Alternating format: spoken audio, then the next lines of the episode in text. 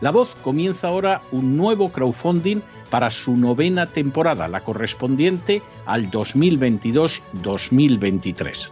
Lo hace además en unos momentos en que la libertad de expresión está más amenazada que nunca en décadas en España, en Hispanoamérica y en el resto del mundo. Una vez más, como en las temporadas anteriores, está en sus manos la conclusión o la continuidad del programa La Voz. Debido a la crisis económica creciente, al cambio del dólar en relación con el euro y sobre todo a la censura del programa en redes con su correspondiente desmonetarización, en esta novena temporada nos vemos obligados a subir el objetivo hasta la cifra de 130.000 dólares. Con el crowdfunding se mantiene la emisión en directo, en abierto y de forma gratuita del programa a través de YouTube, iBox, SoundCloud, Spotify, Apple Podcasts, Google Podcasts, Tunnel y Stitcher. Además, por supuesto, de encesarvidal.tv. De hecho, es este crowdfunding el que permitirá poder seguir emitiendo en cesarvidal.tv, ya que sin la continuidad de la voz no puede haber continuidad de contenidos en ese canal televisivo. Si la voz, tras la conclusión de esta temporada, no pudiera regresar en el mes de octubre, quizá no sucedería algo tan grave. Una vez más, habría quedado de manifiesto como tantas veces a lo largo de la historia de las naciones hispanas, que para muchos es preferible quejarse, protestar o amargarse a enfrentarse de manera práctica con un problema concreto. No pasaría nada. La voz simplemente dejaría de emitirse por la sencilla razón de que no hay suficientes personas dispuestas a asumir el apoyo de su causa, que es la de la libertad y de la verdad la de la información independiente y la opinión rigurosa, la de la lucha contra las tiranías y contra aquellos proyectos que pretenden convertir en esclavos a los seres humanos. Si piensan que merece la pena seguir escuchando día a día la voz, son ustedes bienvenidos a la hora de contribuir al nuevo crowdfunding que permitirá que puedan escuchar este programa radiofónico una temporada más. Muchas muchas, muchas gracias por todo. God bless you. Que Dios los bendiga.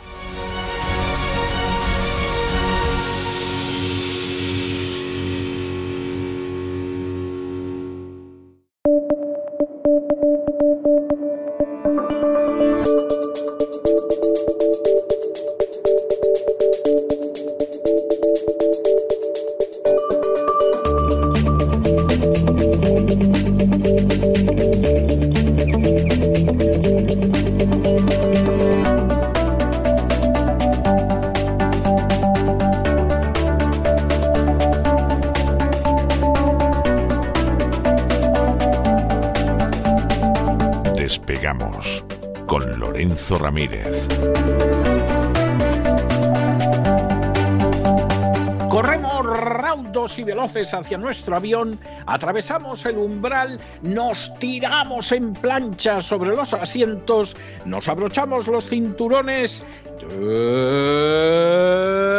despegamos y nos vamos elevando por los aires hasta alcanzar nuestra altura y nuestra velocidad de crucero. A mi lado, don, Don Lorenzo, ¿qué hace usted con esas casitas del Monopoly? O sea, ¿qué, qué, mensaje aterrador pretende transmitirnos hoy? Muy buenas noches. Cuénteme lo de las casitas del Monopoly, es ahí verdes y rojas y todo eso, porque de verdad que me deja inquieto, ¿eh? se lo digo en serio. Buenas noches, don César. Verdes, rojas, resilientes, inclusivas, ¿verdad? Medio pensionistas, esa burbuja inmobiliaria que todos decían que no existía, que estábamos en un momento espectacular del sector inmobiliario, ¿cierto? En un momento espectacular de burbuja. Cuando uno va ahí subido en la tabla, ¿verdad? Ahí en la ola y está justo ahí en su punto álgido, cuando está ahí preparándose, cuando mira incluso a la orilla para ver si le está viendo alguna señora de buen ver, pero luego, claro, si uno se despista demasiado, se pega un leñazo, ¿verdad?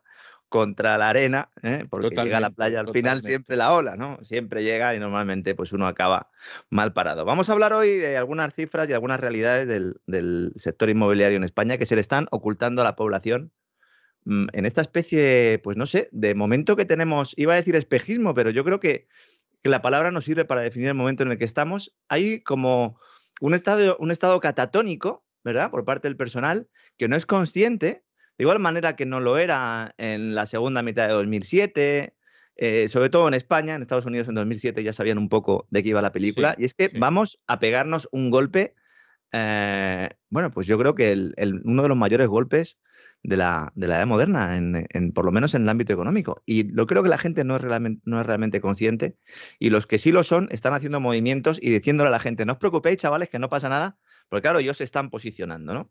Cada día este despegamos yo creo que va más por este, por este sentido, por este argumento de intentar explicar a la gente lo que pasa para que luego tomen sus decisiones. Además, vengo con el monopolio en una mano, me he caracterizado también de James Dean, con careta, ah, claro, con careta, porque claro, claro, la ropa de James Dean me la puedo poner, puedo meter tripa incluso, tupé tengo, pero hasta ahí.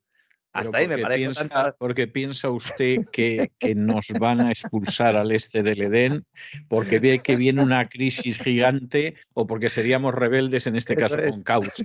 Acláreme usted. Madre mía, qué capacidad tiene don César. Pues gigante, venimos gigantes. ¿eh? Vengo como ese personaje, ¿no? Ese, ese actor James Dean en esa gran película que pasa de ser ganadero a petrolero, ¿verdad? Sí. Porque de petróleo. que pasa de ser empleado de unos ganaderos miserable y maltratado a, ser millonario petrolero. Qué gran película.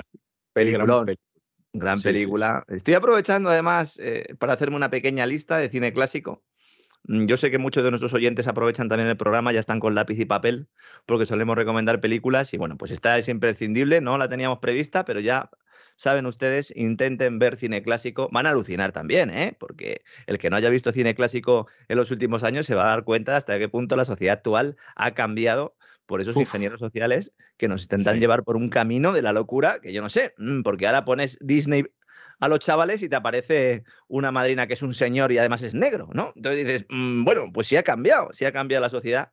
Desde luego, valores como el honor, ¿verdad? La, pues eh, no sé, la el romanticismo, el valor, el espíritu de sacrificio. Es que. Un papel de mujer fuerte, porque mujeres fuertes. Ahora no, ahora no hay mujeres fuertes. Eh, fíjese, a pesar de la ola, o precisamente por ella, ¿no? feminista, feminazi, diría, dirían algunos, como vemos siempre con Cristina Seguí, esas mujeres fuertes ya no están en, el cine, ¿no? En la sociedad sí, porque se parten el pecho todos los días y encima están siendo espoleadas ¿no? por esta gente que lo único que quiere pues, es su propio beneficio. Vamos a hablar de petróleo, vamos a hablar sobre todo después del crash este que se ha producido en el mercado, que tiene a más de uno asustado. Me han escrito un montón de gente y me decía, pero no decían muchacho antes de ayer que JP Morgan había eh, publicado un informe que decía que el barril de crudo se iba a ir a 380 dólares, si hoy ha caído un 10, bueno, es que eso lo decía JP Morgan, no lo dice Lorenzo Ramírez. Vamos a ver si nos aclaramos un poco. Claro, claro, es que JP Morgan tiene intereses y aquí los explicamos. ¿eh? Decía JP Morgan, si Rusia cierra el grifo de los hidrocarburos a Occidente, nos podemos ir a este escenario apocalíptico. Tenían otro escenario que también comentamos aquí, en el cual hablaban de un precio en torno a 190 dólares. ¿Qué pasó? Que después, otro banco de inversión, otro sospechoso habitual, en este caso, Citi, Citi es Citigroup, Citibank de toda la vida, que con tanto rescate y con tanto dinero público por delante y por detrás, dijeron, pues hacemos más corto, ¿verdad?, el nombre y nos quedamos con Citi, ¿no? Publicó un análisis justo en el sentido contrario.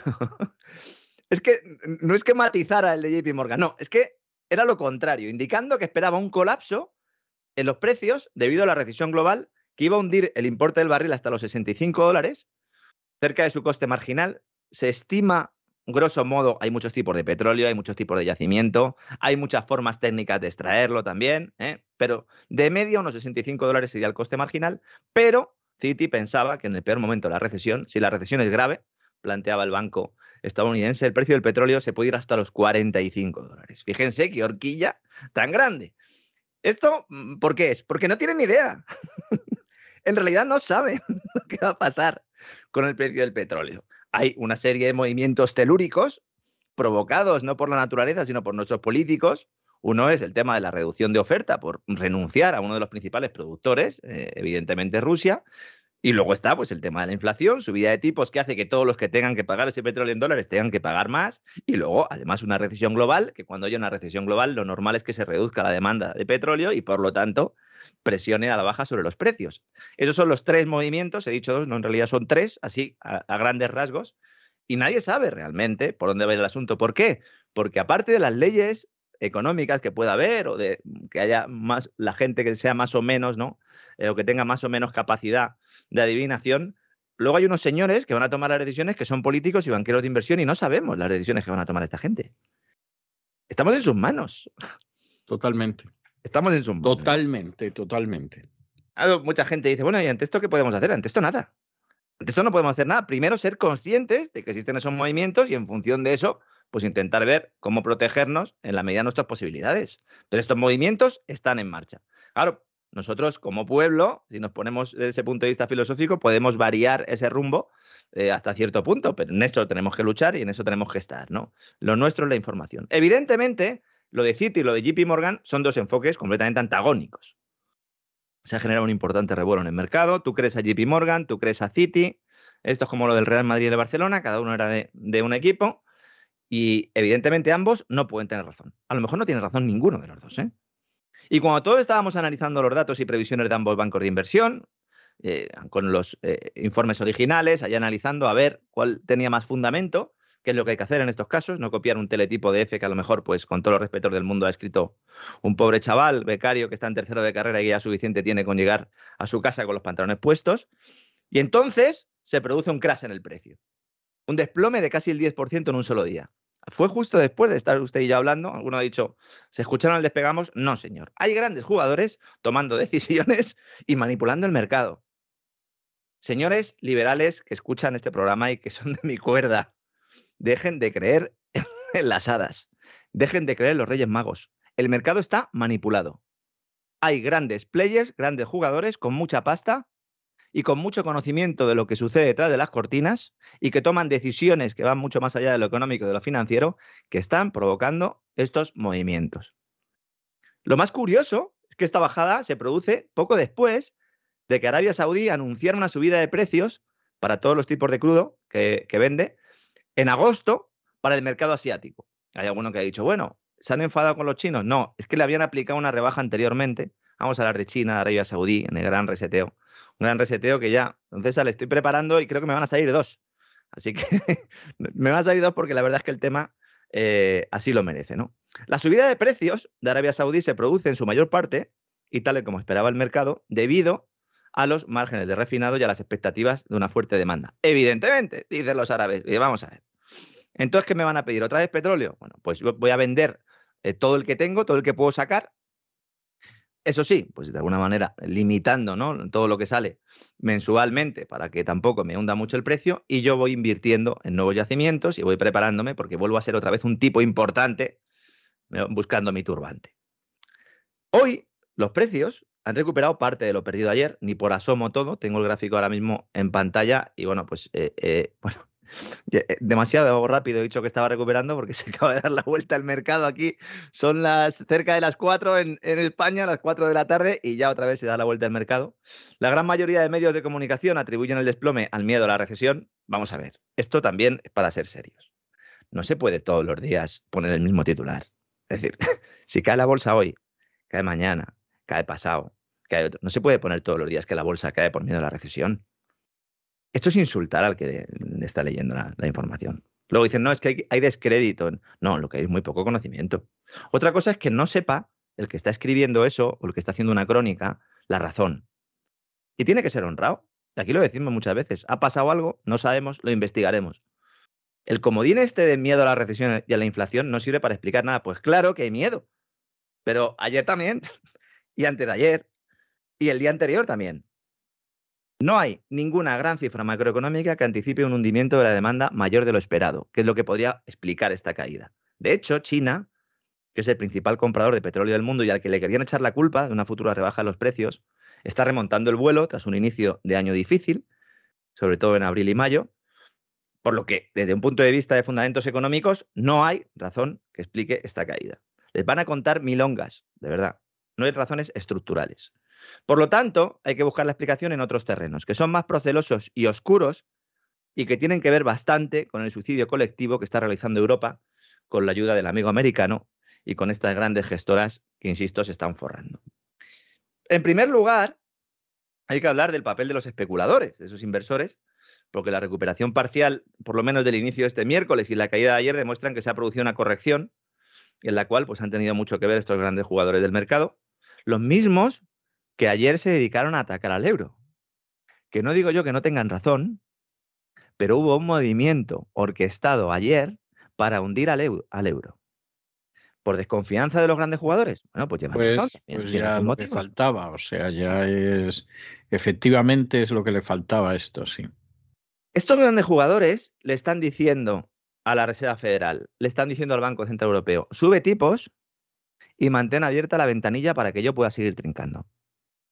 Pero subes tipos. Porque si no subes tipos, vamos a tener un problema grave, la inflación, de hecho ya lo tenemos, una pérdida de poder adquisitivo de órdago y necesitamos subir tipos. Especialmente en Europa. ¿Por qué especialmente en Europa? Porque Estados Unidos ya empezó a subir tipos de interés. Y Europa todavía no. Europa ha prometido que los va a subir. Y eso genera un problema de poder adquisitivo del euro frente al resto del mundo, especialmente en, determinadas, en determinados bienes, en determinadas materias primas que hay que comprarlas con dólares. ¿Y qué es lo que hay que comprar con dólares? El petróleo. Entonces, si tú tienes una divisa hundida y tienes que comprar dólares, tienes mayores problemas para adquirir esos dólares, porque para comprar el petróleo, insisto, tienes que tener dólares. Para comprar el gas necesitas tener rublos, pero también necesitas dólares, porque a Qatar, pues como lo de que se le paguen euros, como que no le mola mucho. Qatar sí puede ver el billete verde mucho mejor, ¿no? Entonces esto es lo que está sucediendo, ¿no? Los grandes jugadores del mercado vendieron ayer para comprar hoy por la mañana y se han embolsado jugosas ganancias. De esto no hablan los medios financieros, porque su supervivencia depende del dinero que meten los grandes gestoras que se hacen de oro con estos movimientos. Básicamente es eso que la gente sepa de lo que viven los grandes medios de comunicación financieros.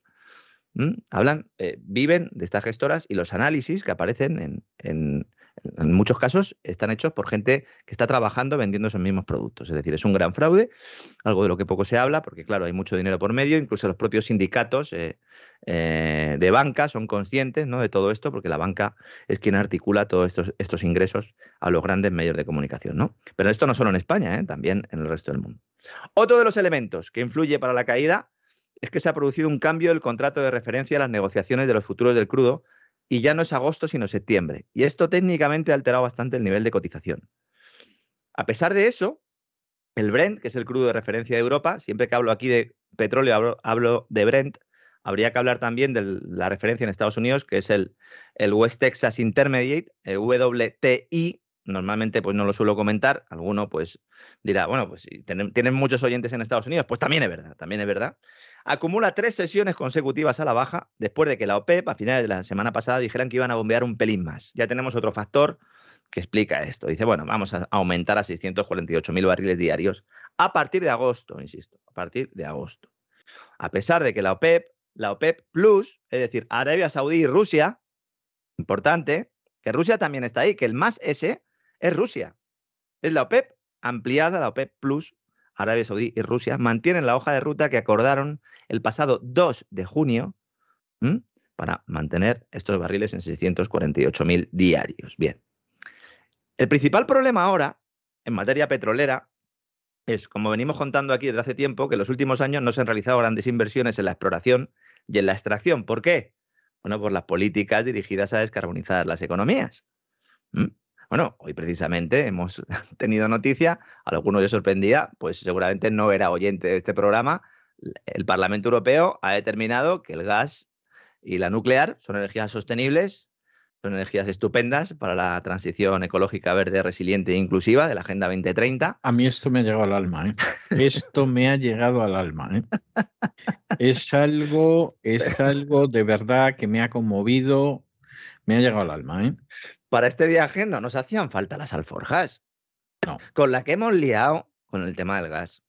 Con, el, con lo que hemos liado y se seguirá liando cuando se están potenciando determinadas tecnologías y determinadas fuentes de energía respecto a otras por motivos políticos. De igual manera que ahora estas se incluyen por motivos políticos. Y esto es una taxonomía, esto es como una pizarra de esas, ¿no? y voy a decir la marca porque esto es como lo de los yogures Danone, ¿no? Que hay más yogures además de los Danone, pero eh, como cuando éramos pequeños eran los únicos que había, pues eso es lo que hay, ¿no? Las pizarras Veleda. Imagínense una pizarra Veleda en la cual, pues tienen ustedes su rotulador, ¿no? Una pizarra de estas que se pueden borrar, ¿no? Fácilmente. Y entonces, ustedes ponen, a ver, energías compatibles con la lucha contra el cambio climático. Y entonces, pues eso, paneles solares, eh, aerogeneradores, etcétera, etcétera. Y dice, oiga, es que construyendo eso se emite mucho y tal. Bueno, déjame tranquilo porque vamos a ir empezando con este camino. Dice, ¿la energía nuclear y el gas? No, no, la energía nuclear y el gas no. Eso no es compatible con la lucha contra el cambio climático, porque en el caso de la energía nuclear como emite vapor de agua, esto provoca el gas, eh, que provoca también en teoría el efecto invernadero y tal, y además está el tema de los, de los residuos, y en el caso del gas, hombre muchacho, eh, quemar gas no, es algo que, que, pueda ser compatible con la lucha contra el cambio climático. Insisto, no estoy hablando de ecología, sino de la lucha política, falsa lucha política contra el cambio climático. Y entonces dices, oye, pero es que yo necesito meter dinero público en el gas, en la infraestructura del gas. Y también necesito meter dinero público en la infraestructura de la energía nuclear. Dice, ah, pues ponlas. Pues ponlas en la pizarra. Las pones en la pizarra y ya está. Y entonces, de repente, el Next Generation EU, la Unión Europea de Nueva Generación, el famoso programa creado eh, por obra y gracia de los burócratas europeos para quitarnos el dinero de nuestros bolsillos y entregárselo a los empresarios, pues ahora también se lo van a entregar a los empresarios de la energía nuclear y del gas. Mientras que nos dicen, no, es que vamos a subir los impuestos a las eléctricas, pero vamos a ver, señores. a ver si nos entendemos. Si las eléctricas, las petroleras, las gasistas y ustedes es lo mismo. Si no hay ninguna diferencia en esencia de cómo funciona Gazprom, por ejemplo, a cómo puede funcionar Eni en Italia o a cómo pueden funcionar Naturgy en España. Lo único que al Naturgy, a lo mejor las órdenes, en lugar de darse la, la Moncloa, pues se la dan en las torres negras de CaixaBank, un señor que se llama Isidro Fainé, pero al final estamos en lo mismo. Son los mismos que están recibiendo el dinero. Esto se hace para regar todas estas tecnologías de dinero público. Que ojo, que a lo mejor es el momento de hacerlo y a lo mejor esto es positivo. Yo esto, ya sabe usted, don César, que yo soy siempre muy crítico, yo prefiero rebajas fiscales antes que subvenciones porque al final es una transferencia de mi bolsillo a un señor que se va a fumar un puro con él. A fumar un puro con él. sí, sí. ¿no? Evidentemente, pero bueno, pues puede ser una política más o menos de Estado. Pero esto demuestra lo que decíamos justo ayer. Es que pueden cambiar las reglas de juego en cualquier momento. Ahora la excusa es para intentar apartar al carbón, cuando al mismo tiempo todos los ministros de Economía de la eurozona tienen la orden de sus presidentes de gobierno de buscar carbón donde sea. Esto como la anécdota, ¿no? Que incluso ha aparecido en algún libro de don Roberto Centeno, ¿no? Cuando eh, trabajaba en el sector petrolero y se iba por allá a, comprar y le decían, tienes que conseguir petróleo como sea, ¿no? Y cuando lo conseguía le decían, oye, ahí no compres, que se está llevando las comisiones de este otro y a lo mejor se enfada, ¿no? Sí. Pues algo así, ¿no? Han dado la orden, buscar carbón donde sea. Y al mismo tiempo presentan esta historia, ¿no? Bueno, lo de Ursula von der Leyen allí en el Parlamento también ha sido espectacular. Dice, prepárense para nuevos cortes de suministro de gas ruso. Dice, no puede ser que Putin esté utilizando la energía como, como un arma de guerra. Pero si esto es una guerra de energía, si el primer disparo energético lo da Alemania por orden de Estados Unidos y por orden de la Comisión Europea, bajo la atenta mirada de Draghi, no abriendo el gasoducto Nord Stream 2?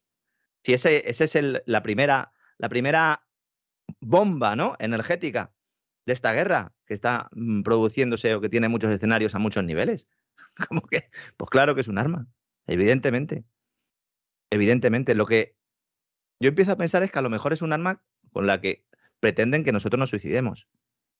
Porque ya no es que esté disparándole al otro, es que nosotros también estamos jugando la ruleta rusa, nunca mejor dicho, ¿no? Dice, Bruselas prepara un plan de emergencia, esto es lo que vengo aquí anunciando desde hace mucho tiempo y por eso quería también mencionarlo, que va a presentar en mediados de julio. Este plan es el que va a incluir el racionamiento de los países, de los Estados miembros, poniendo en marcha una coordinación común. Es decir, al que le falte energía, se la van a dar los demás. Y aquí le va a faltar energía a los países, fundamentalmente del centro de Europa, para producir electricidad y para calentar los hogares en invierno. Este globalismo europeo, ¿no? Del que yo vengo hablando desde hace tiempo. Dice ella, tenemos que asegurar que en el caso de una disrupción total, el gas fluya hacia donde es más necesario. Esto, me ha recordado mucho, ¿no? A lo de a cada uno según sus posibilidades, ¿no? Cada uno según sus necesidades, ¿no? Exactamente, sí, cada, de cada uno según su capacidad y a cada uno según su necesidad. Eso sí, Usted trabaja, se deja, porque usted es bueno trabajando y además lo hace bien, pues nada, usted va a trabajar 20 horas y yo, como soy malo trabajando y además me gusta la birra, pues usted me compra la birra y ya está. Fundamentalmente es eso. Los dos se llevan un kilo de patatas, exactamente igual, sí. Eso es, eso. Y además yo tengo más tiempo para preparármelas y tengo una cerveza para tomármela y usted no, usted está todo el día trabajando. Básicamente es esto, ¿no? Dice, tenemos que tener solidaridad europea otro, otro tótem, que la solidaridad, para ser solidaridad, tiene que ser voluntaria. que si no, no es solidaridad. Es decir, si yo cojo a uno de mis hijos y le digo, mira, o le dejas el juguete a tu hermano o te, o te arranco la cabeza un tortazo, ahí no hay solidaridad. Ahora, si el niño o la niña dice, le voy a dejar esto a mi hermano, aunque le fastidie un poco, pues hay solidaridad.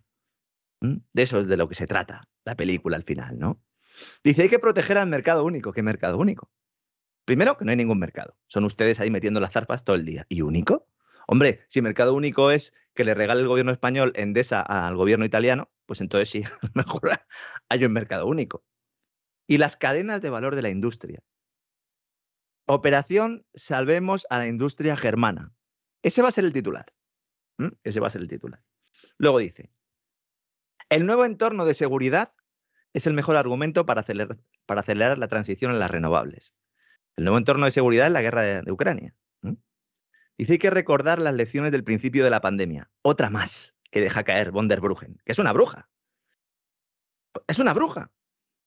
Recuerden las lecciones del principio de la pandemia. Y es una mujer que lo de el cambio energético lo tiene fácil, porque al acabar las reuniones ella siempre puede subirse en su escoba y regresar a casa. y eso no gasta otro tipo de energía, o sea, es una de las personas que verdaderamente podría hacerlo. podría sacar Tesla, algunos modelos. Exactamente, sí. Von der Claro, el modelo von der, que hable Elon Musk ¿no? con ella y que saque, y que sale una, que saque unas Teslas voladoras, ¿no? La verdad es que sí, vendría muy bien, ¿no? ¿Cómo se puede decir, recuerden ustedes las lecciones del principio de la pandemia? Es como si dijera, pero es que a ustedes se les ha olvidado, con la que hemos organizado para manipularle sus cerebros, que no se les olvide. Dice, el egoísmo y el proteccionismo solo llevan a la falta de unión y fragmentación.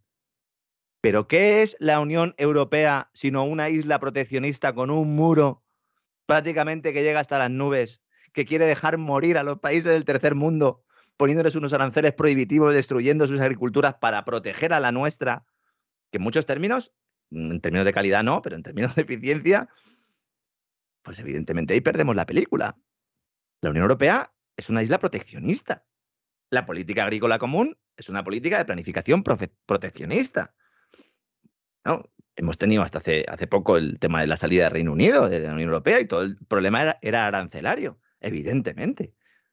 ¿Cómo puedes criticar el proteccionismo si tú eres la esencia del proteccionismo? Y luego lo del egoísmo ya me ha parecido maravilloso, ¿no?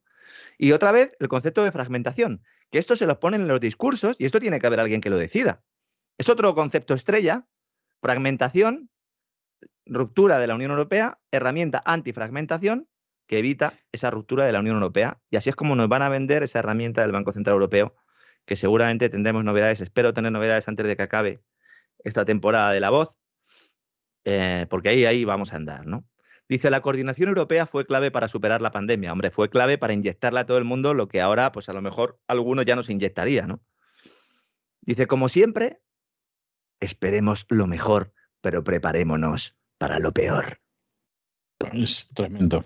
Tremendo, tremendo. Estos son los que decían que 2022 era el año, el año del inicio de una década virtuosa, que iban a ser como los nuevos años 20 del siglo pasado. Sí, a lo mejor son, sí, porque acaba la década como el Rosario de la Aurora, o sea, no, bueno, es posible. Pues mire, eh, yo por ahí no lo había visto, pero efectivamente. Lo que pasa es que, claro, a eso llegaron después de 10 años de Charleston, ¿no? Y copazo, y copazo limpio, ¿no? Después de todo el tema aquel de la derogación. Que la, década, yo conocí gente que vivió en la década de los 20, mi abuela materna, sin ir más lejos, y el recuerdo que tenían de los 20, ellos decían que efectivamente la calificación de los felices años 20 que se correspondía totalmente con la realidad, que no habían vivido una época más feliz. Bien es verdad, bien es verdad que claro, entre la crisis del 29, que a España llegó un poquito más tarde, que luego vino la caída de la monarquía y la Segunda República en el 31 y que en el 36 había una guerra civil, claro, lo comparas con los 20 y los 20 debieron de ser una maravilla. Además, en España coincidieron con la dictadura de Primo de Rivera que acabó totalmente con el desempleo. O sea, eso también hay que reconocerlo, ¿no? O sea, sí fueron felices 20, pero acabaron como el Rosario de la Aurora. Y nuestros 20... Dictadura real, en este caso, que fue la, gran novedad. Dice, bueno, yo voy a dar un golpe de Estado, pero tú si quieres te quedas ahí. ¿Eh? Alfonsito, te quedas ahí y yo voy a ver si manejo aquí el material. Y luego, efectivamente, guerra civil en España. Y luego ya, pues hay esos años 40 en los cuales, pues al final uno se comía hasta las patas de las sillas, ¿no? Bueno, un ritmo de consumo normal, señores, durante los próximos 12 meses, la factura de gas adicional que implican los nuevos precios de futuros en relación con los de principios de junio Estamos a 6 de julio, ¿eh? es decir, con los de principio de julio, suma ya 220.000 millones de euros en Europa. Hace falta poner sobre la mesa 220.000 millones de euros para seguir consumiendo la misma energía que estamos consumiendo ahora mismo en términos de gas. ¿Dónde está esta pasta? No está. ¿Quién la tiene? Nadie.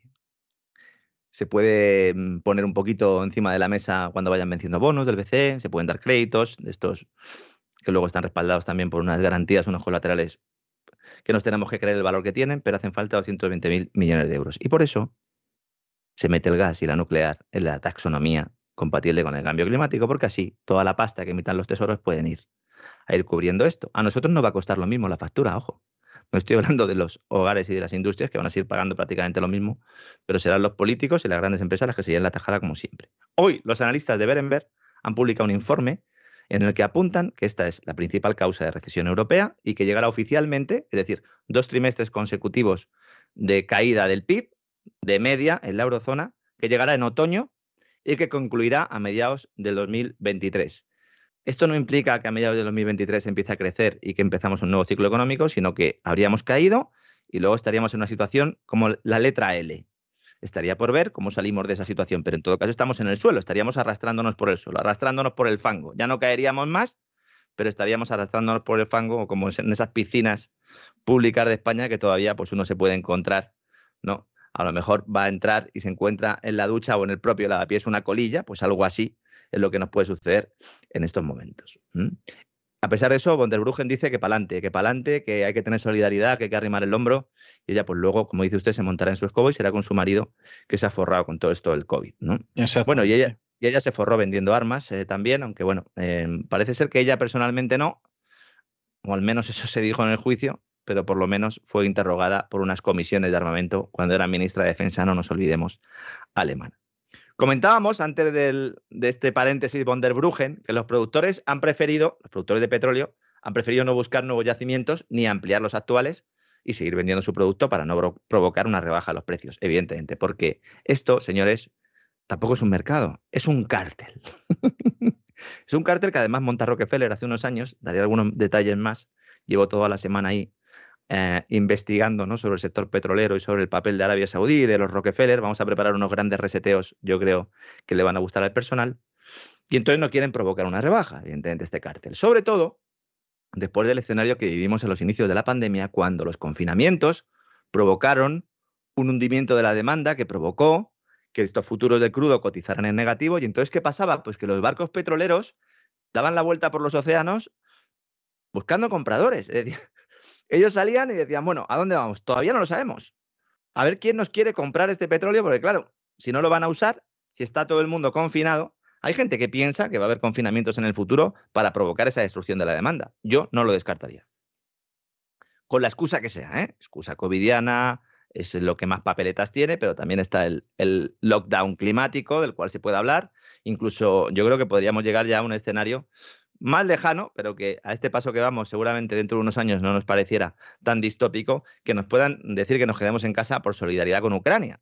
Yo ya cualquier cosa me creo, ¿no? Estos confinamientos provocaron ese hundimiento de la demanda. Bien, la OPEP desde entonces ha sido muy reticente a aumentar la producción. De hecho, dijeron, bueno, chavales, nosotros vamos a ir abriendo el grifo, pero poco a poco, ¿eh? No vamos a volver a los niveles de antes, porque entonces, claro, no, no, tenemos que recuperar esto. Y lo están abriendo muy poquito. Pero no solo porque no quieran, sino porque no pueden. Arabia Saudí ya le ha dicho a Estados Unidos y a Reino Unido que está al límite de su capacidad. ese famoso vídeo en el que se veía Macron, ¿verdad? Ahí en, la reunión, pues yo no sé si era en el G7 o en la cumbre de la OTAN y le daban el hombro a Biden y le decía, oye, he llamado a los árabes y me han dicho que no pueden eh, eh, producir más crudo y tal. Y Biden se le quedaba mirando como diciendo, este se llamaba Manuel, pero ¿cuál era el apellido, no? Pues ese famoso vídeo, que está más preparado, yo creo, es evidente que está preparado, Yo no sé si alguien ha pensado que eso es una pillada o algún trabajo periodístico. No, eso está, eh, eso está guionizado y se ve a Macron actuando. Le gusta mucho todo esto, ¿no? No pueden abrir más el grifo. Al menos eso dicen, ¿no? La verdad es que pueden estar muy al límite de su capacidad. Pero en el futuro podrán bombear más. ¿Cuándo? Pues cuando metan pasta, metan inversión. Y el otro socio que dirige la coalición petrolera, ¿quién es? Pues es que Rusia. Y aquí complicado, ¿no? País productor, que Occidente dice, no, no te vamos a comprar. No te vamos a comprar, pero ahora sí. Alemania, desde que Rusia entró en la guerra de Ucrania, ha aumentado sus compras de crudo ruso. Están en máximos históricos en estos momentos. Mm. No las ha reducido. Dice, bueno, las vamos a reducir, pero todavía no. Mm. Otro elemento importante es que el petróleo yo creo que sirve para explicar prácticamente un 90% de lo que está pasando en estos momentos. El petróleo que Rusia no vende a Europa, ¿a quién se lo da? Pues a China y a la India, ¿no? Con importantes descuentos, lo hemos contado también aquí. Y cuidado, porque a lo mejor lo que está sucediendo es que hay un precio oficial del crudo en los mercados internacionales occidentales y otro en los orientales. Estamos utilizando todo el rato la referencia del Brent o del West Texas, cuando a lo mejor tendríamos que utilizar la referencia de precio que están comprando eh, China y la India. Porque hay un mercado al que no le estamos haciendo ni caso. Y ahí los precios se han desplomado un 30%. ¿Y por qué se han desplomado un 30%? Porque Rusia lo que tiene no es un problema de oferta, sino de demanda, porque si Europa ya no le compra, le tendrá que vender lo que tiene a otro. Y esto lo van a ir descontando los inversores. Y esto también influye en la cotización, ¿no? De hecho, influye en ambos precios, en el crudo oriental, si queremos llamarlo así, y en el crudo occidental, ¿no? Y en medio de todo esto, sale Rusia y dice, señores, acabo de encontrar un enorme yacimiento de petróleo en el Ártico.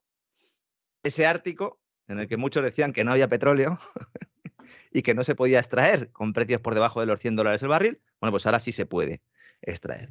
Bueno, Putin es que no hay un día que no les dé un disgusto. ¿eh? O sea, es, es malo, ¿eh? es perverso, es, es malón. ¿eh? O sea, es que no pierde ocasión cada día de, de darles un sofocón. ¿eh?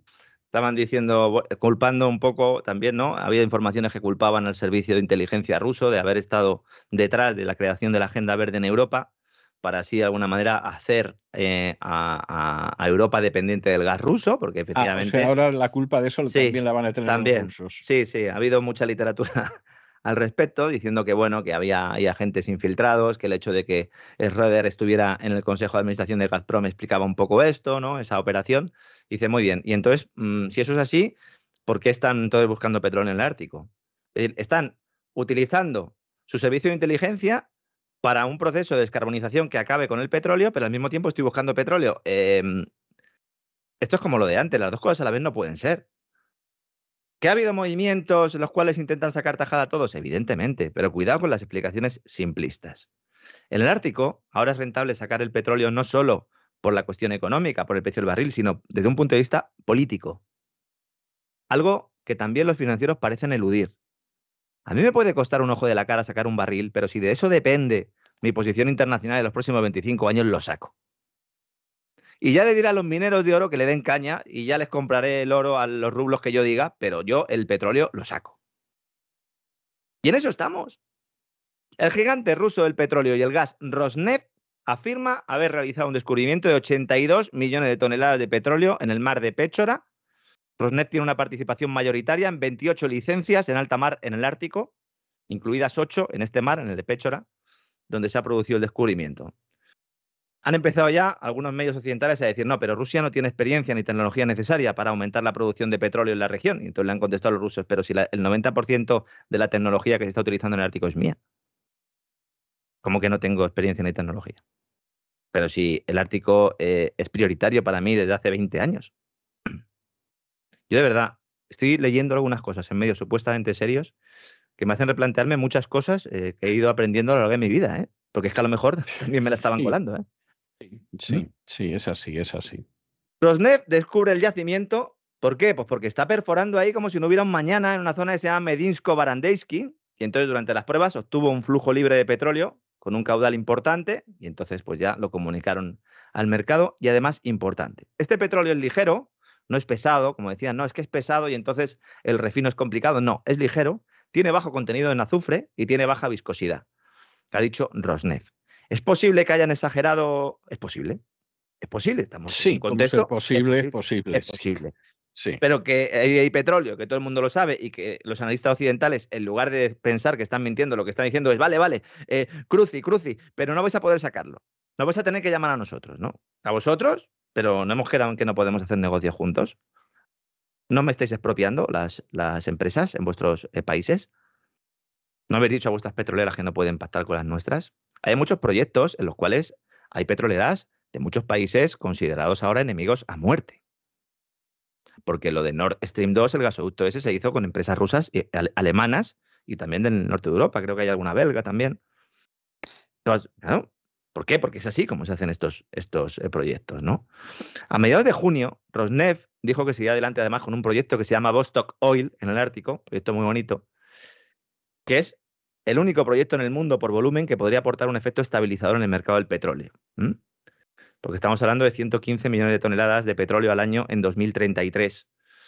Esto todo para la, gente que piensa que realmente el petróleo se va a agotar. El petróleo no se va a agotar nunca porque el último barril no se sacará. No se sacará. Porque no será rentable, porque habrá otras fuentes de energía.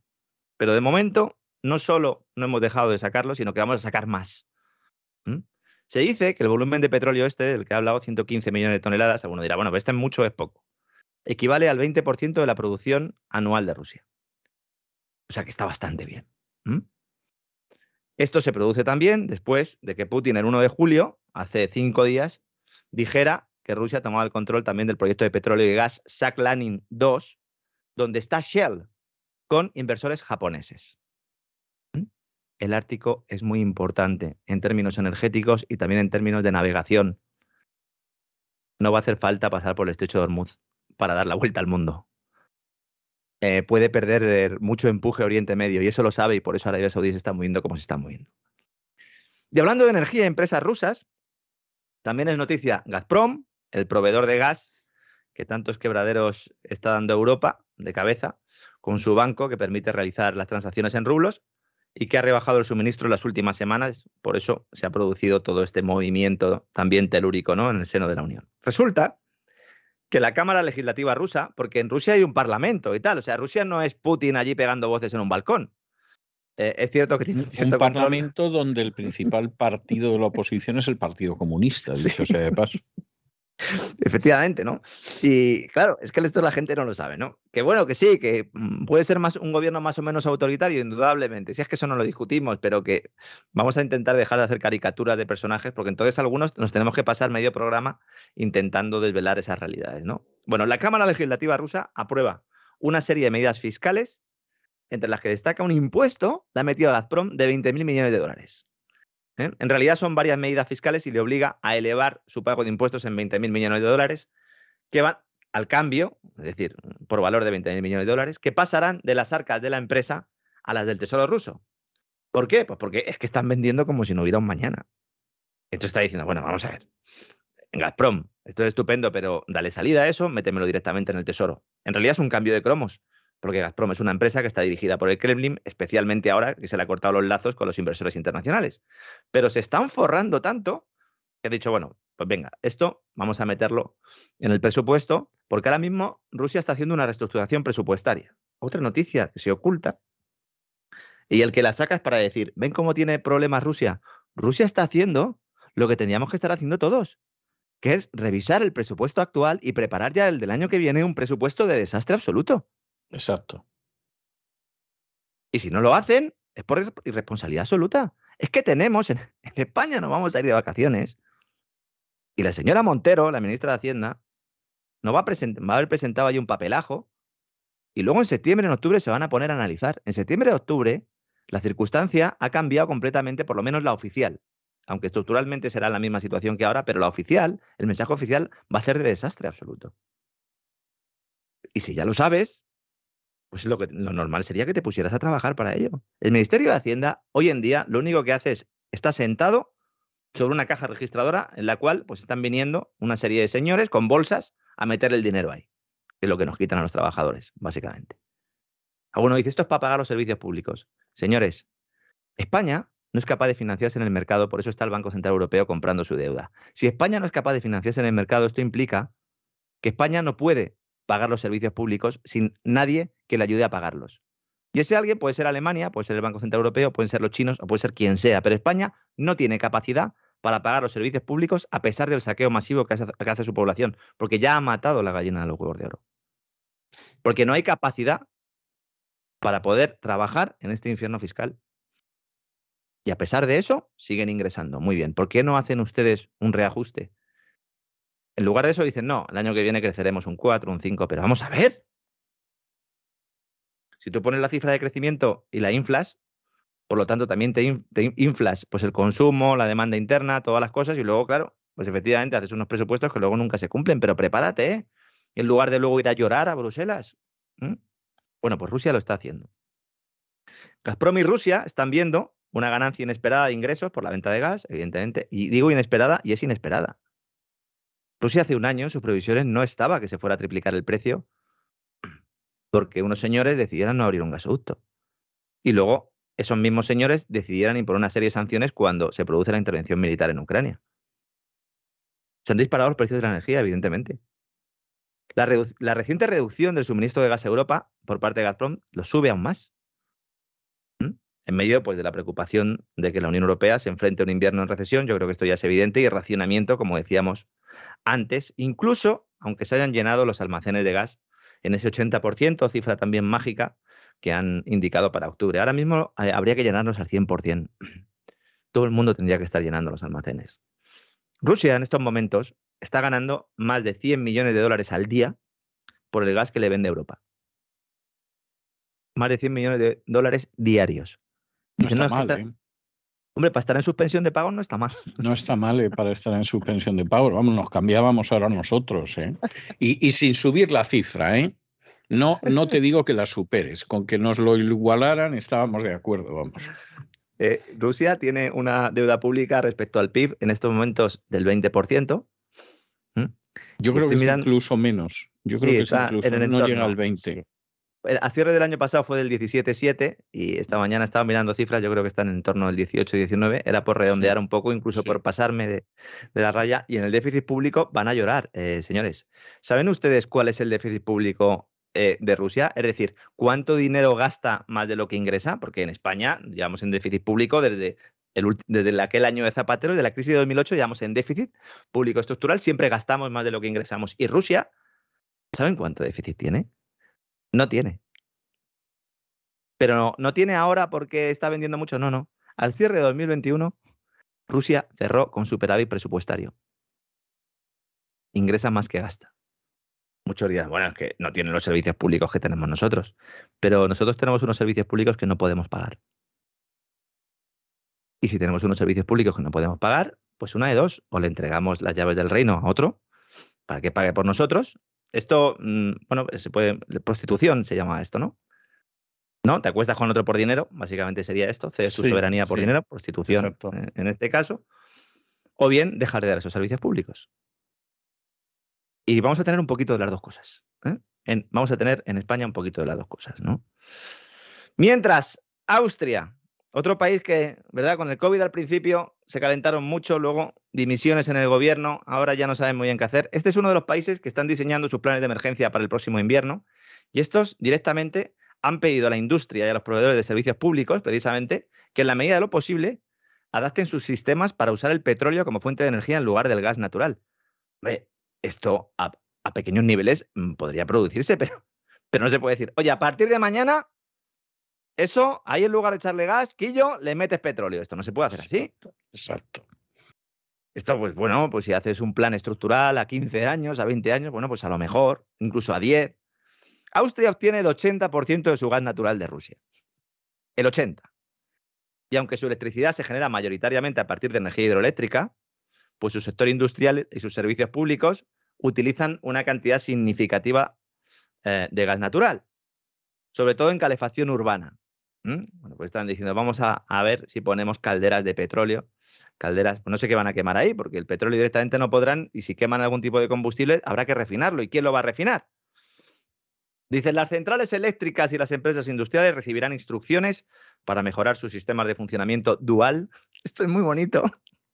Dual porque sirve con gas y con petróleo, es muy bonito. Dice, en la medida en que sea técnica y económicamente viable. Es decir, que ellos saben que de alguna manera están haciendo un brindis al sol. Dice, bueno, apañaros, el que pueda hacerlo. Dice, esto significa que las plantas pueden funcionar tanto con gas natural como con otras fuentes de energía, que en la mayor mm, parte de los casos será el petróleo. Es verdad que hay algunas centrales adaptadas, es verdad que es un plan eh, ambicioso, pero esto con lo de descarbonizar la economía como que va mal también, ¿no? Lo de quemar petróleo, esto, ¿esto es compatible con el cambio climático o no? Hombre, llegado el caso te dirán que, vamos, no solo es que es compatible, sino que es FETEN, vamos. Hay algunos huecos en la pizarra veleda, ¿no? Para ir poniendo más cosas, ¿no? Petróleo, venga, venga, mételo, venga, sujétame el cubata, venga, el petróleo también para adentro. Y el carbón, no, el carbón vamos a dejarlo fuera, aunque estemos comprando, insisto, como si no hubiera un mañana, ¿no? Por cierto, ayer hablábamos del tema del almacenamiento de la energía y ahora que he hablado de las hidroeléctricas me he acordado, porque he recibido algunos correos de especialistas en el sector y es verdad, llevan razón, y me gustaría comentarlo porque es muy interesante. Eh, hay una opción para almacenar energía eh, eléctrica que se está produciendo, dicen, bueno, mm, se está produciendo la energía, en realidad esa energía, si no hay suficiente demanda, pues eh, se está perdiendo y la que no se puede exportar a otros países, pues la estamos perdiendo porque mm, no hay capacidad de almacenamiento. Pues hay una, una técnica, una, una, idea, de hecho ya hay algunas centrales eh, funcionando, que son las centrales hidroeléctricas de bombeo, que esto es muy interesante, porque esto se basa en almacenar energía mientras el bombeo de agua, mediante el bombeo de agua desde un embalse inferior o desde un río también hasta un embalse superior, es decir, uno genera la energía con el salto de agua y luego mediante un motor ese agua la vuelve a devolver ¿no? a, ese embalse, a ese embalse superior. ¿Con qué energía? Con la que está sobrando del sistema cuando se está produciendo más, porque haya mucho sol o porque haya muchos aerogeneradores funcionando. Esto está muy bien y de hecho, dentro de las eh, alternativas de almacenamiento, yo creo que es eh, de las, de las mejores, pero no se pueden realizar de forma masiva. Hay un importante eh, grupo de opositores medioambientales o de oposición, mejor dicho, medioambiental, que provoca que muchos de estos proyectos no se puedan llevar a cabo. Un ejemplo claro es el de, la, el de, el de Aspontes, donde está la central térmica de Endesa, que allí había una mina de lignito y querían hacer precisamente una central de este tipo. He estado yo allí, eh, personalmente, me estuvieron enseñando el proyecto hace ya muchos años. Es muy interesante pero de momento no sale, no sale adelante. No sale adelante, de hecho, es que las dos empresas que estaban en ello, que eran Reganos y EDP, eh, acaban de dar marcha atrás hace un par de meses en, la tramitación del proyecto, entre otras cosas, porque es que no hay manera de cumplir lo que le está diciendo la administración. Entonces, todo esto hay que tenerlo en cuenta también, ¿no? Cuando se analizan eh, problemas eh, energéticos, sobre todo a medio y largo plazo, ¿no? Bueno, aparte de esto, en España, ¿hay plan o no hay plan, don César? ¿Hay plan de emergencia? Bueno, pues como le dijo Sabino eh, al general Juste, cuando le preguntó si el general Armada estaba en la Casa Real, ¿no? En el golpe de Estado del 23F, pues no hay plan ni se le espera, ni está ni se le espera. Ni está ni se le espera, efectivamente. Mm, es inaudito cómo España no está haciendo nada. Es que no estamos haciendo nada, de verdad. La única medida de política energética fue lo de ir a reclamar la excepcionalidad ibérica a Europa y al final le estamos dando la energía a Francia subvencionada y también le estamos pagando las centrales a los portugueses. No estamos haciendo nada. Argelia hace cuatro días le ha dejado claro al gobierno que va a enviar menos gas y más caro. Algo que ya todos nuestros oyentes también sabían, pero ya es oficial. Y el gobierno está muy tranquilo porque dicen, no, no pasa nada, nosotros tenemos al socio americano. No lo hemos creído de verdad, lo, de, lo del socio americano. Diciendo es que nosotros tenemos a Estados Unidos, que ahora, fíjate, Pedro Sánchez es un gran aliado de Joe Biden. Habría que preguntarle ahora a Biden cómo se llama el, primer ministro español. Habría que preguntarle, a ver qué decía. Antonio. Como si lo viera, ¿eh? Antonio. Fijo, fijo que le llama Antonio, ¿no? Otros socios como Qatar también, ¿no? Estos que van a solventar nuestras necesidades durante el próximo invierno. Señores, eh, si es Estados Unidos nuestro principal proveedor, de hecho, eh, vamos a ver, es que tengo aquí el dato en pantalla, se lo voy a decir. En, las importaciones de petróleo de Estados Unidos han crecido un 233% en España. Un 233%. Es, es una barbaridad. Es una auténtica barbaridad. es que ya hay, hay, gente que está ganando dinero. ¿eh? Don, don Lorenzo, yo se lo advierto que hay gente, hay gente que está ganando dinero. Estados Unidos es ahora mismo el principal proveedor de petróleo de España. Y de gas natural licuado, ahí le andará. Hace tiempo que no miro las cifras. Lo que sí está claro es que ya no estamos comprando el petróleo ruso, igual que aquí desvelamos ¿no? que el gobierno estaba mintiendo, que se seguía comprando petróleo ruso. Ahora mismo, según los, documentos oficiales, según las bases de datos de los operadores del sistema, no se está comprando eh, petróleo eh, ruso.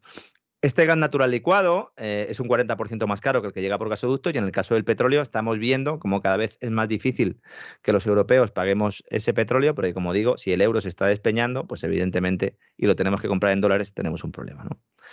Houston tenemos un problema, nunca mejor dicho, Houston también ciudad petrolera. ¿no? En estos momentos, España es totalmente dependiente de Estados Unidos en materia energética. De la noche a la mañana.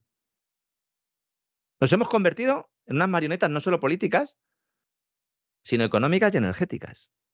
Este miércoles se han hecho públicas las importaciones de crudo durante mayo. Aquí es cuando los carburantes alcanzaron los máximos históricos. Y aquí las compras procedentes de Estados Unidos se dispararon, insisto, un 233% respecto al mismo periodo del año anterior. En las refinerías españolas, que España tiene mucha capacidad de refino, esto es otra cosa buena que tiene España, junto con las centrales de gas natural licuado, para esta crisis, porque hay un problema de refino importante y España tiene bastantes refinerías, pues estamos comprándoles el petróleo a los americanos. Han aumentado las compras un 128%. El tema del refino es muy relevante. La Unión Europea decidió, después de la crisis financiera de 2008-2009, dijeron, mira, como vamos ya a tope con lo de la agenda verde esta, y estamos aquí con los molinillos, los paneles, y vamos a, crear pues, algún tipo de burbuja verde y, ya haremos algún plan. Mm, todavía no sabían que se iba a llamar Next Generation EU, pero bueno, sacaron el Pacto Verde Europeo, dice, bueno. Y además vamos a acabar con los coches de combustión. ¿Para qué vamos a tener refinerías? ¿Para qué vamos a tener refinerías donde metamos el petróleo y lo, y lo convirtamos en otros productos? Pues no, vamos a cerrar las refinerías. Y de 2009 se ha cerrado más del 10% de las refinerías, medido en capacidad de, de crudo, ¿no? Que pueden tratar, capacidad de refino. Dice, no, es que esto no es rentable, nos decían. No es rentable, muchachos, porque le estáis metiendo un montón de pasta a los verdes. Porque si no, claro que sería rentable. Porque nos estáis diciendo que dejemos de consumir carburantes. Porque nos estáis diciendo que el petróleo caca. Por eso no es rentable, si no, claro que sería rentable. Dice, no, no es rentable, pero por vosotros, ¿no? Pues es que desde entonces el consumo de gasolina, diésel y queroseno ha aumentado en la última década. A pesar de toda esta agenda verde, ha aumentado evidentemente. Y entonces, si tú tienes problema, capacidad de refino y tienes un corte en el suministro del principal proveedor de petróleo, porque tú te lo cortas, te la cortas en este caso, pues ahí tienes el lío. Y por eso el combustible está donde está. Había hoy un reportaje en Voz Populi explicando esto. Y algunos decían, ¿esto es lo que vienes comentando en el despegamos? Digo, pues sí, la verdad es que el, el reportaje está muy bien porque incluso toca algunos puntos que no hayamos tratado aquí. Y es que muchas refinerías europeas, y esto yo no lo sabía, no están preparadas para cambiar de proveedor de petróleo. Es decir, el crudo tiene diferentes calidades según su origen y según estas propiedades necesita unas determinadas temperaturas y una diferente adaptación de las unidades de destilación para lograr los carburantes que se buscan. Pero claro, ahí ha estado entrando petróleo ruso y ahora que meter otro petróleo, las refinerías hay que modificarlas. Por eso, hay escasez de refino. Por eso salen ardiendo plantas de refino. En Estados Unidos han salido ya varias ardiendo. Y muchas de ellas, insisto, solo están preparadas para el petróleo ruso. Van a quedar inútiles. Hay una refinería en Alemania, en Stade, al oeste de Hamburgo, que se conecta a un oleoducto que proviene de Rusia directamente. Y esta es una de las plantas más relevantes para suministrar combustible en el norte de Alemania. Bueno, pues esto, caput. De verdad, eh, no se han tenido en cuenta tantas cosas que eran evidentes que se tenían que tener en cuenta o se han tenido en cuenta y por eso se está haciendo lo que se está haciendo? La pregunta eh, que subyace, ¿verdad? Y que sobrevuela cada vuelo que hacemos. Esto es como si estuviéramos todo el rato, ¿no? Un UFO, ¿verdad? Un ovni, un objeto no identificado, que es esa pregunta que va siempre surgiendo, decir, bueno, pero ¿esto lo están haciendo voluntariamente o no? ¿Estos tipos nos están fastidiando voluntariamente o no? ¿O son errores que están cometiendo? ¿Mm? Bueno, pues yo creo que teniendo en cuenta todo lo que hemos contado aquí y lo que seguiremos contando, yo creo que poco a poco va quedando cada vez más claro que los que están tomando las decisiones no están sirviendo a los intereses de los ciudadanos que dicen representar, por lo menos eso lo podemos asegurar claramente. ¿no? Y vamos ya ya vamos a ir acabando y vamos a hablar de ese monopoly, de esas casitas de las que hablábamos al principio del programa, con el tema de la famosa burbuja inmobiliaria o de la famosa no burbuja inmobiliaria, porque hay mucha gente que sigue diciendo que no hay burbuja inmobiliaria. Vamos a ver, es verdad que todo depende de lo que consideremos burbuja. Dice, bueno, ¿hay un sobrecalentamiento del mercado de vivienda? Eh, ¿Los precios están subiendo? Evidentemente. ¿No son los niveles de construcción que había en la anterior crisis? También es verdad. Pero el hecho de que no haya esos niveles de construcción no implica que no sea una burbuja. Hay gente que considera que burbuja es construir muchos pisos. No. Burbuja es que un sector se sobrecaliente porque las condiciones de mercado no son de mercado y por lo tanto hay alguien tomando decisiones políticas que afecta a esa situación de mercado, deja de ser de mercado y por lo tanto se cometen excesos, bien por la vía de la oferta, bien por la vía de la demanda, que provocan luego una gran caída. Y según esta definición, evidentemente, claro que hay burbuja inmobiliaria. La subida de tipos y la inflación, ya hay especialistas que están diciendo que pueden frenar las compraventas de viviendas cerca de un 20%. Y es normal, porque esta es la pérdida de poder adquisitivo real que estamos afrontando los hogares. El IPC es una cosa, la inflación es otra. Un 20, un 30% es lo que ha aumentado el coste de la vida. Realmente. Si midiéramos, insisto, la inflación eh, del mismo modo que, que, se medía en Estados Unidos en los años 80 cuando Paul Volcker mete esa subida espectacular de tipo de interés, estaríamos ahora en una inflación del 20%. Lo que pasa es que eso también es otro artificio, es otra taxonomía, ¿verdad? Como la de las energías compatibles con la lucha contra el cambio climático. Están esperando la gente de los despachos y de las agencias inmobiliarias un descenso efectivo de la demanda de vivienda entre un 15 y un 20%. Esto es muy serio y se le está ocultando a la población. Las hipotecas van a ser muy caras. Van a encarecer. Va a haber gente que no pueda pagar la hipoteca y va a poner su casa en venta, con lo cual también se va a producir ¿no? un fenómeno en este sentido de exceso de vivienda en determinadas zonas. En otras no. Habrá gente en determinados barrios que seguirá viendo cómo sus pisos suben de precio, evidentemente. ¿Mm?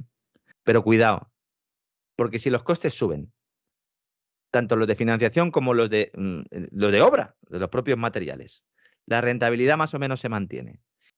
Y la gente, ante el miedo al desplome bursátil, se va a la vivienda, vamos a seguir viendo esa pequeña subida o esa gran subida, estaremos subidos, ¿verdad? En esa tabla de la que hablábamos antes de surf. Y ahora es cuando estamos mirando ¿eh? en lontananza a ver si vemos a alguna señora. Más, bien en la montaña rusa que en una tabla de surf, ¿eh? para ser sinceros. La montaña rusa uno va asustado. Eh, esta gente va bastante sobrada, También es verdad, ¿eh? Yo cuando hablo con alguna gente del sector me dicen, no, no, no, ni de broma. Digo, pero vamos a ver, ¿tú eres consciente de que viene una más que probable depresión económica en España? porque lo que hemos tenido estos años no ha sido una recesión después de la crisis financiera de 2008, fue depresión. Nos la han vendido como otra cosa, no, señor. Y bueno, pues ellos están seguros. Pero sí, al final una montaña rusa, que además el ejemplo nos sirve, montaña rusa, ensaladilla rusa, ¿le cambiarán el nombre a todo eso, César? Eh, bueno, lo han puesto ensaladilla Kiev y alguno ensaladilla ucraniana. Y esto, desde luego, el número de tontos es, es verdaderamente impresionante. ¿eh? También le digo una cosa, como la ensaladilla rusa de mi madre, ninguna, ¿eh? Ninguna. Es ¿eh? que usted no ha comido la que yo hago. Pero, pero bueno, en fin, no, no se lo voy a discutir porque yo entiendo que el amor de hijo es encomiable. Pues fíjese, me podía invitar usted un día a, una ensalada rusa, unos polvorones de la estepa también. Eh, los polvorones no se lo prometo porque no, no son santo de mi devoción, pero vamos, la ensalada rusa, ya le digo yo a usted que vamos, me sale fantástica, aunque esté mal que yo lo diga. Lo que pasa es que si me voy a su casa y nos comemos ahí una ensalada rusa y saca usted un poquillo de vodka, aunque sea para mí, que ya sé que usted no, no le pega al bebercio, eh, podemos tener a los señores de la NSA en la puerta en unos 10 minutos, ¿no? Porque consideraría... No, no, lo creo, no lo creo, no. Bueno, les voy preparando aquí los aparejos, me voy preparando el tupé para seguir con este look James Dean que tengo. Y bueno, pues espero que a pesar de todos los desastres, la gente pues lo haya pasado bien en este vuelo. Como siempre digo, ¿eh? guarden las, las bandejas, ¿verdad? Pongan sus asientos ya otra vez en posición, pónganse los cinturones, vamos a aterrizar Siempre aterrizamos, señores, siempre aterrizamos, una vez es peor, otra vez mejor. Tomen también eso como modo de vida. Aterrizaremos, saldremos de esta, lo contaremos. Lo que no puede ser es que dentro de 10, dentro de 15, dentro de 20 años volvamos otra vez a permitir que nos vuelvan a tomar el pelo, ¿no? ¿Eh? Bueno, pues en eso es lo que tenemos que pensar en estos momentos de desasosiego o de esperanza, eh, según cada uno como quiera mirarlo, don César. Sí, es así, es así. En fin, tomémonoslo de la mejor manera y. Cuidado con las ensaladillas rusas en los bares en verano también, ¿eh? Cuidado. Eso también, eso también es cierto. está ahí acechando. Sí, sí. Salmonelosis, ¿no? Ya, la verdad es que no lo sé. Pero sí, cuidado, cuidado con pedir eh, ¿eh? algo con mayonesa en los bares. Yo no sé si va a haber tantos bares realmente, don César, llenos. Eh, las previsiones del sector, hoy precisamente en el principal diario económico español se decía que el turismo eh, batía récords. yo he estado mirando cifras, bate récords de precios. Hombre, claro. Pero a nivel de demanda, solo hace falta ver los datos de empleo que publicó el gobierno, súper maquillados, pero que ya muestran que no es un junio potente en términos de turismo y tendría que serlo porque este sí que ya es el año sin COVID, ¿no? Entre comillas. Aunque algunos quieran seguir en la ola también, ¿no? Ah, como algunos famosos doctores que se hicieron mediáticos y que quieren seguir vendiendo su burra y ya nadie se la compra, ¿no? Cuidado con ese sector turístico en España. Pero bueno, como Eso lo dice usted por ese doctor que es vulcanólogo, experto en paellas, en fallas valencianas y en la vida de los insectos y en lo que se terce, ¿no? Sí, sí. Ese es un hombre que además al principio, pues, tenía cierta credibilidad, porque salía el hombre allí serio hablando y tal en el programa de Horizonte pero luego ya pues eh, ha intentado un poco vivir de los medios de comunicación y, pues parece ser que le está costando un poco el remontar el vuelo, aunque salga siempre con la bata y el, el aparatito, ¿no? Sí, porque si hubiera, si hubiera salido de contertulio desde el principio, hmm. hubiera colado. Porque ya se sabe que los contertulios hablan de todo y generalmente no saben de nada. O sea, van a defender ahí una postura y entonces eh, seguramente hubiera colado. Pero como iba de especialista, Claro. Ahí es donde se ha pillado los dedos. claro, lo que la gente, hombre, la gente puede pensar que hay un par de cosas que sabes, eres médico, pues hombre, se supone que a lo mejor puedes hablar de vacunas y yo qué sé, de una epidemia y... Aunque hay médicos que no se han leído un artículo de Nature en su vida. En su vida. en su vida. Su vida, ¿eh? en su vida. Ejerciendo tranquilamente como médico de familia y cometiendo todo tipo de barbaridades a diario. Sí. Sí, no, yo estoy convencido de que, de que hay médicos que son enormemente peligrosos. ¿eh? O sea, las cosas como son. No puedo decir otra cosa, me da mucha pena, pero, pero hay médicos que son muy peligrosos y el nivel de la sanidad española es muy, muy bajo. ¿eh? Por más que lleven décadas diciendo que todo el dinero que roban al contribuyente se justifica porque los españoles tienen una de las mejores, eh, uno de los mejores sistemas de salud del mundo, etcétera, es, es tercermundista total. ¿eh? Tercermundista se, gasta, se gasta mal, fundamentalmente. Es decir, hay gasto, se gasta mal. Podemos discutir si es mucho o poco en función de otros países, pero bueno, en general se gasta mal. Y luego, pues eh, eh, hay, una destrucción absoluta de la atención primaria, que es en todo sistema sanitario lo que te permite pues, eh, que no tengas problemas en, urgencias, que no tengas problemas en hospitales, también la actividad de prevención. ¿Por qué? Porque existe una red importante de médicos de familia y también de gestores de centros de salud, que, bueno, pues no sé si tienen la orden directamente de destruir esa atención, pero desde luego se la han cargado es verdad que los que quieren trabajar lo pasan muy mal, porque los médicos de atención primaria que hacen su trabajo realmente bien tienen un montón de pacientes, muchísimos más de los que puedan tener, y tienen que pagar justos por pecadores, como suele suceder, pero si algo ha demostrado el tema de la pandemia es que estos centros de salud, esta atención sanitaria primaria está destruida. Ahora mismo en, España, en verano, hay ciudades donde prácticamente no hay atención ¿eh? Eh, sanitaria, es verdad, incluso turísticas, dicen, bueno, tenemos urgencias estupendas, ya oiga, pero es que no todo el mundo tiene que ir a urgencias, porque si va todo el mundo a urgencias, entonces colapsas, luego a todos les haces una prueba diagnóstica, entonces dices que tienen el bicho y a partir de ahí pues ya empiezas otra vez a inflar olas, que es básicamente lo que está pasando en estos momentos. Sí, sí, sí, es así. Es así. En fin, eh, y además es un problema muy serio. Dedicamos, dedicamos hace no muchos días un editorial al tema de cómo los médicos reciben dinero de la Big Pharma, ¿no? Eh, hombre, yo recuerdo desde que yo era niño que existía ese médico al que le llamaban tarugo, porque el tarugo cobraba de las empresas farmacéuticas. Entonces, en aquella época que las recetas iban en un talonario de la seguridad social, pues el médico presentaba al representante de la empresa farmacéutica, eh, le enseñaba el resguardo del talonario y lo que había recetado, el Perimplin 20, y entonces pues le daban un premio y tal. O sea, esto ha existido siempre. Pero lo que ha pasado en los últimos años es verdaderamente bochornoso. O sea, hay una, Hay una cosa. Hay una cosa que sucede en muchos medios de comunicación y como ya llevamos mucho tiempo este vuelo, pues mire, esto es un premio para todos los que han aguantado hasta el final, ¿no? No tenía ninguna intención de contarlo, pero ahora que usted lo dice. En España, los medios de comunicación, hay muchos medios de comunicación que se dedican eh, a buscar eh, todo este tipo de irregularidades y entonces entran y a analizar la relación de, las empresas farmacéuticas y de las distribuidoras de farmacia no de la farmacia de la esquina, sino de las compañías que se dedican a distribuir los medicamentos y la relación que tienen con los doctores. Y una vez que encuentran parte de, esa información comprometedora, en lugar de publicarla, lo que hacen es pedir dinero para que no salga. Y eso lo hacen la gran mayoría de los medios de comunicación en España. Y por eso no vemos informaciones de este tipo en los medios de comunicación en España. Ni la veremos, ni la veremos. Y esto sucede a diario, señores, a diario. Y luego añada usted algunos, algunos vicios ya sistémicos del sistema de salud español, como es el hecho de que los médicos estudian no la especialidad que quieren, sino la que les queda. Porque tiene un examen que es el famoso MIR, y claro, si tú eres de los primeros números y quieres ser, pues, ¿qué voy a decir yo? Oftalmólogo, pues evidentemente escoges plaza de oftalmólogo. Pero a partir de un número muy pequeñito y muy reducido, pues tú coges lo que sea y donde te quedes. Y entonces vas a parar a Canarias, que aborreces el ambiente isleño, y además vas a parar a Canarias y como traumatólogo. Y a ti la traumatología, vamos, la aprobaste por los pelos en la carrera, te importa un pimiento y odias las islas, mira tú por dónde. Bueno, pues eso le tiene usted, lo tiene usted de traumatólogo en las Islas Canarias.